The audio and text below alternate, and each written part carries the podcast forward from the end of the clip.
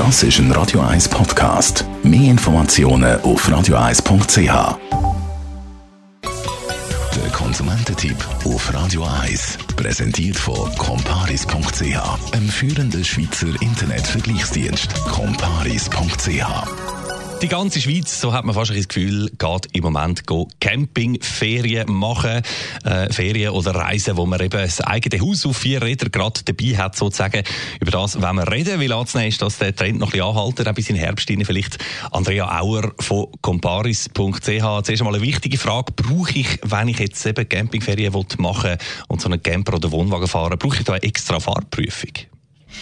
Ja, es kommt ein bisschen aufs Fahrzeug drauf an. Also Fahrzeug bis 3,5 Tonnen. Die kann ich eigentlich mit der normalen Fahrausweis Kategorie B fahren.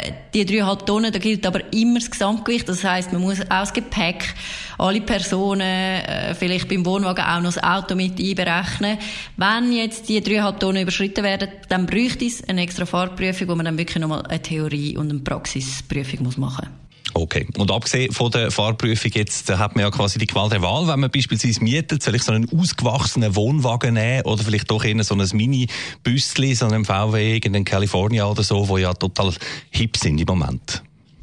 Ja, so, es kommt natürlich immer so ein bisschen darauf an, welche Bedürfnisse das man hat und auch wie das Reiseverhalten ist. Ich sage jetzt mal, der Vorteil von so einem VW-Bus oder einfach von einem Minibus ist, man hat eine überschaubare Größe, das heißt engere Passstraßen sind überhaupt kein Problem. Wo man mit dem Wohnwagen vielleicht schon ein bisschen mehr muss zirkeln, dann kann man auf normalen Parkplätzen parkieren, man kommt ins Parkhaus rein und es braucht auch nicht extra Fahrskills wie jetzt beim Wohnwagen. Dafür hat man natürlich in einem Wohnwagen viel mehr Platz und wenn man jetzt gerade so Tagesausflüge machen möchte, dann kann man natürlich mit dem Auto dann die Umgebung viel flexibler erkunden und man es auch nicht zuerst irgendetwas umbauen. Stichwort Vorbereitung. Wenn ich jetzt ein Campinganfänger bin, wie bereite ich mich so auf die Ferien vor? Wenn man mal sagt, mit der Auswahl vom, vom Fahrzeug, äh, das ist geregelt.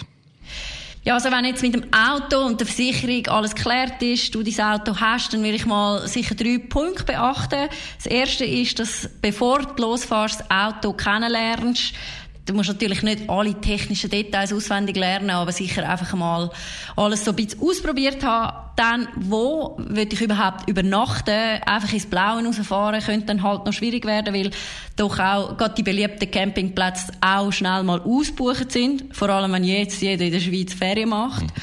Und dann, auch wenn du auf dem Campingplatz dann ankommst, vielleicht sehr schnell mit dem Campingplatzbetreiber oder mit der Rezeption dich in Verbindung setzen, die dir dann auch das Wichtigste auf dem Campingplatz noch zeigen.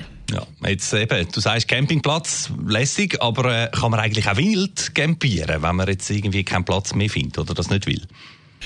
Nein, also Wildcampieren ist in der Schweiz grundsätzlich verboten. Es ist aber alles kantonal bzw. auf Gemeindeebene geregelt.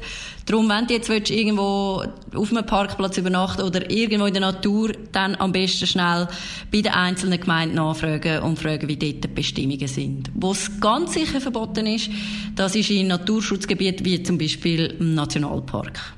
Andrea Auer, Autoexpertin von comparis.ch. Danke vielmals für die Infos zum Feriengefühl Camping.